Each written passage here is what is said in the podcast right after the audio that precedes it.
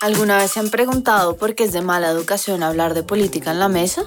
En este podcast queremos acabar con este tabú. Acabar con este tabú. Hablemos sin agarrarnos, sin tintes ni bandos de cómo funciona y por qué es importante hablar de política colombiana. Bienvenidos a Política en Pelota. Yo soy María Rodríguez. Y yo soy Juliana Peralta.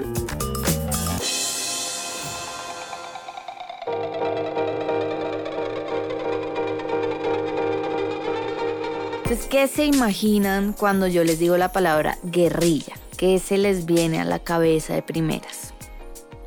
Entonces, seguramente ya para después de estos pocos segundos ya tienen una imagen en la cabeza, puede ser, no sé, de una trocha y un fusil, de una selva y un cambuche.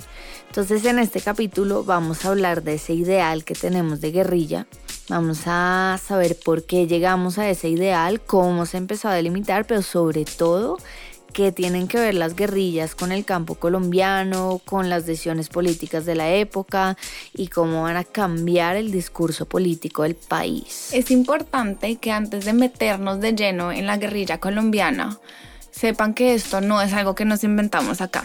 Las guerrillas, que por concepto son tropas ligeras sin dependencia de un ejército, han hecho parte de muchos países y guerras en el mundo, y la vida de todas las ideologías de izquierda y de derecha.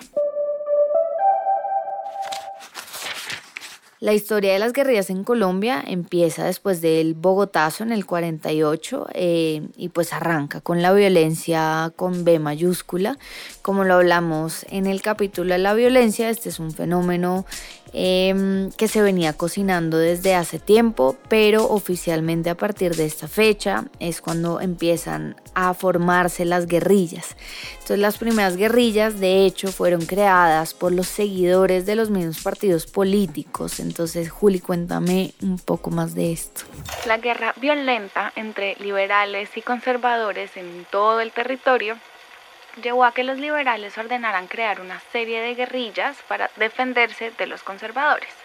Entonces guerrillas como la de Guadalupe Salcedo en los Llanos Orientales, que estuvo de 1949 al 53, que se dice además es la primera guerrilla del país. Entonces estos grupos se empiezan a defender de los pájaros y los chulavitas, grupos que venían del Partido Conservador y que se comportaban como un grupo paramilitar.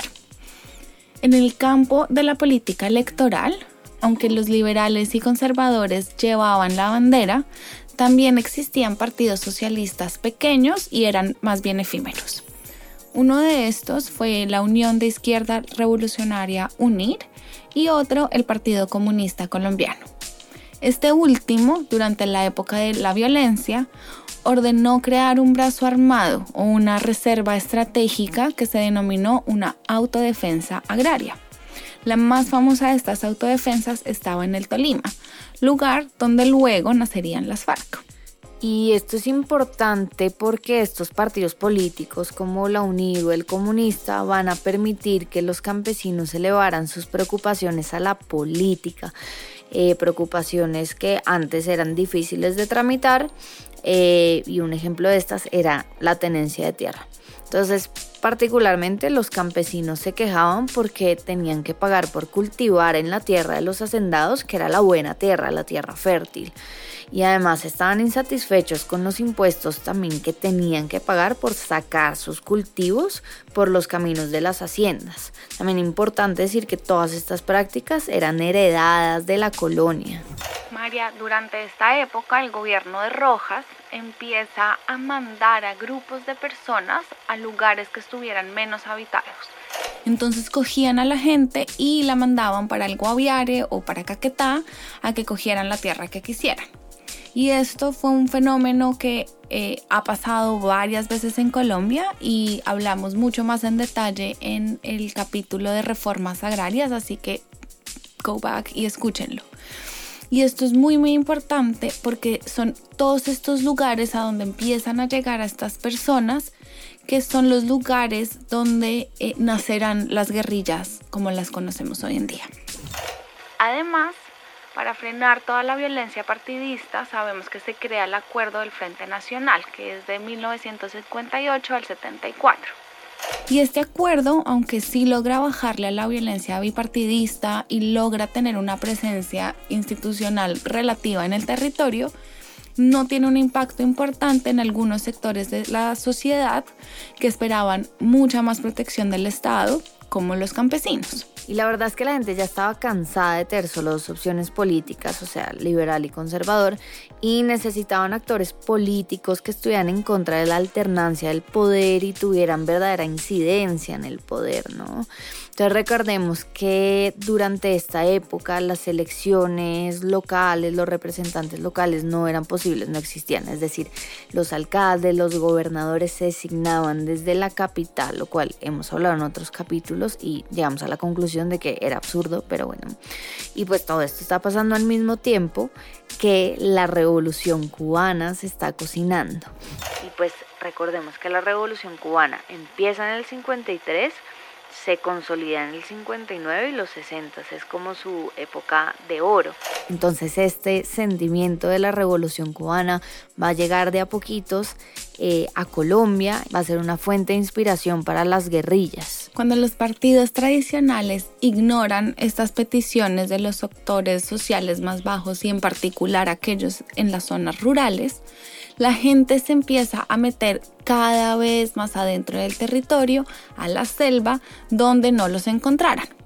Y estas personas fueron creando pequeñas comunidades y se fueron quedando en estos lugares de la selva y por eso hay muchos lugares que se llaman Nueva Esperanza o Nuevo Porvenir.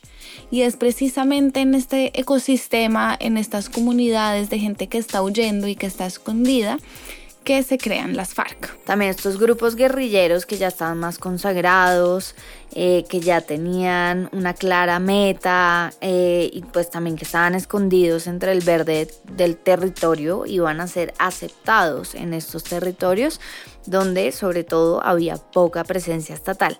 Y en sumatoria también había sectores estudiantiles que están criticando fuertemente el sistema bipartidista del país, que también leían sobre el pensamiento marxista-leninista que estaba en auge mundialmente, tenían pues la... Eh, tenían la inspiración de la revolución cubana, entonces estos grupos estudiantiles también van a terminar siendo un apoyo a las guerrillas más adelante, sobre todo a las guerrillas, por ejemplo, urbanas, como como hacer el M19, que no lo vamos a hablar en este momento, pero serán inspiración. Entonces recuerdan ese imaginario de guerrillero del que estábamos hablando al principio, que tenía el fusil, la trocha, el cambuche, la selva, no sé qué. Entonces hablemos del momento en el que ese imaginario se empieza a volver una realidad en el territorio colombiano.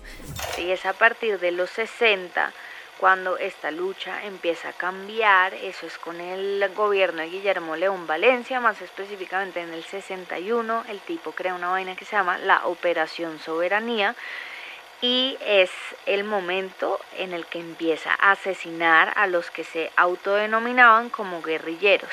Y esto es permitido porque el tipo habla de que tenían una república independiente, es decir, que se querían independizar del resto de Colombia y eso le da aval para empezar a asesinarlos. Entonces uno de los creadores de las FARC, Manuel Marulanda, eh, también llamado Tiro Fijo, que ya además tenía fama de subversivo, estaba en lo escondido de Tolima, en la mitad del verde, y crea el Bloque Sur en 1960. Eh, este Bloque Sur va también como a tantear al ejército y atentar al ejército de diferentes formas eh, y luego, en el marco de la Operación Soberanía, sucede este famoso y conocidísimo ataque a Marquetalia. Marquetalia es una vereda en el municipio de Planadas, Tolima, eh, y es donde oficialmente en 1964, después de que el gobierno pasa con aviones y tira bombas, se unen cinco grupos de diferentes guerrillas y crean las FARC, lideradas por Tiro Fijo, quien había creado previamente el Bloque Sur. María, un poco para traer fuentes primarias del momento, así es que describe el diario El Tiempo, el nacimiento de la guerrilla más duradera que ha tenido Colombia.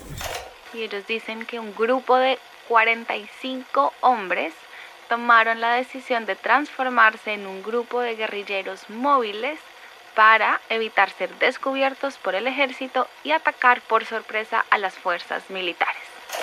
Entonces acá vemos un poco esto, cómo fue que inició, si eran poquitísima gente que estaban escondidos y lo que hacían era atacar por sorpresa, atacar, esconderse, atacar, esconderse. Y en todas estas lo que pasa es que la guerrilla se esconde, se hace invisible y el ejército pierde todo contacto con ella. Y esto duró unos años, que fueron los primeros años de las FARC, donde empezaron a consolidarse.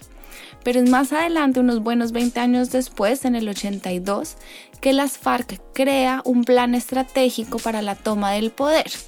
Y es ahí que dejaron de ser una guerrilla de autodefensa que cargaba con niños y abuelas y esta comunidad a pasar a ser una guerrilla armada que quería tomarse el poder por la vía armada en 20 años. Luego, mientras que las FARC nacen en Marquetalia, en Tolima, el ELN nace ese mismo año, de hecho en el 64, en Simacota, Santander, que es al nororiente del país. Y al igual que las FARC, su ideología también es marxista-leninista y buscan una lucha abierta contra el Estado. Pero la gran diferencia entre estas dos es la combinación de la ideología marxista-leninista y en el caso del ELN con la teología de liberación, que fue un movimiento religioso inspirado por unos cambios que hubo en la Iglesia Católica a partir del Concilio Vaticano II. Y por eso figuras como el sacerdote Camilo Torres estaban detrás de esta teología. Y de hecho Camilo Torres tiene una historia eh, más bien interesante. El tipo pues era sacerdote, católico, el tipo fue cofundador de la primera facultad de sociología en Colombia, que fue la de la Universidad Nacional. Eh, y este tipo pues era un sacerdote, no era un guerrillero, entonces siempre le costaba un montón de trabajo la carga del fusil y, y, pues los entrenamientos, el tipo siempre era como el que se quedaba atrás, como, como Mulan en la película al principio. La diferencia era que el tipo eh, en su primer combate con el ELN le dan una pistola y el tipo, mejor dicho, cinco minutos y se mata, muere al principio. Así que el pobre Camilo Torres vuelve un mártir del ELN. Él obviamente no es la figura de guerrillero que, que nos imaginamos, pero sí fue una persona eh, que lideró la ideología de esta guerrilla. Ya luego en el 73 el ELN casi muere, casi lo aniquila el ejército de 200 personas que tenían, matan a 135, pero como sucede con las guerrillas es más difícil matar una ideología que gente, entonces el ELN vuelve a resurgir poco a poco. También nos parecía importante nombrar una guerrilla indígena, el Quintín Lame, que se llama así por Manuel Quintín Lame, quien era un indígena colombiano del pueblo Nasa, originario del Cauca, y era un tipo que fue criado católico, pero también tenía una cosmovisión indígena, entonces servía de puente entre el Estado eh, colombiano pero también entre eh, las comunidades indígenas NASA. Y este tipo además se creía que era especial y que podía aguantar lo que muchos hombres no aguantaban. Él incluso también participó, por ejemplo, en la Guerra de los Mil Días. Y este tipo realmente luchaba por la tierra de los indígenas y la identidad de su pueblo NASA. Y es entonces eh, que en los 80, 80 indígenas se alzan en armas y crean el movimiento armado Quintín Lame y lo que busca este movimiento guerrillero es proteger los territorios ancestrales en el Cauca para defender a las autoridades indígenas y la organización de sus comunidades.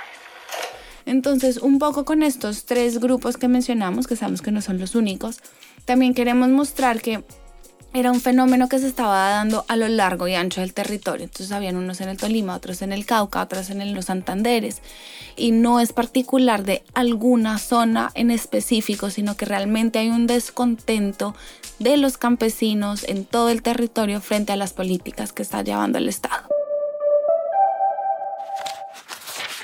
Sí, y aunque no vamos a hablar de otras guerrillas en este momento, eh, creo que ya tenemos claro de dónde salió ese ideal de la guerrilla, del guerrillero. Eh, también este es un ideal que para antes de los 80 estaba un poco crudo y es después de los 80 con las transformaciones como por ejemplo que se incluye al narcotráfico en esta fórmula, se incluyen a los paramilitares cuando esta, esta imagen de guerrillero empieza a coger aún más fuerza.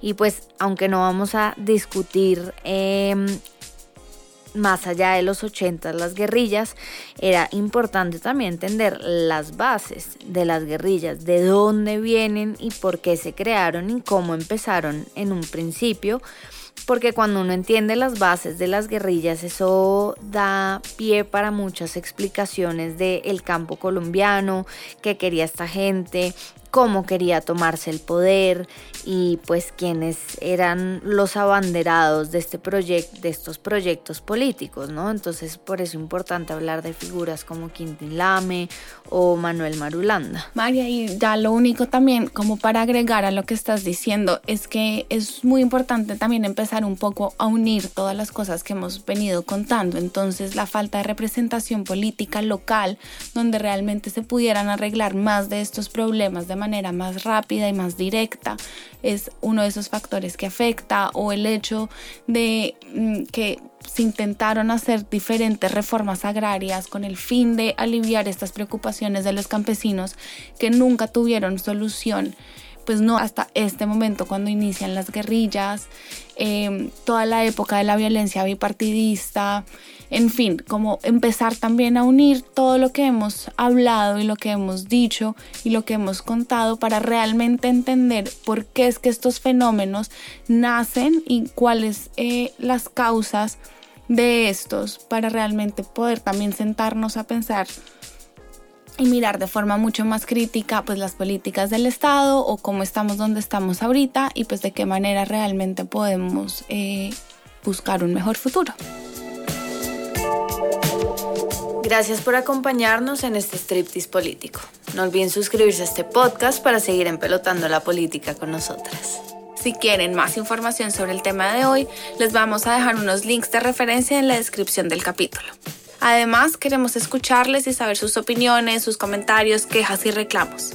Para eso, síganos en nuestras redes sociales política.enpelota en Instagram y Twitter. La investigación de este capítulo fue realizada por nosotras, Juliana y María, y la edición de sonido y la música son de Pablo Sosa.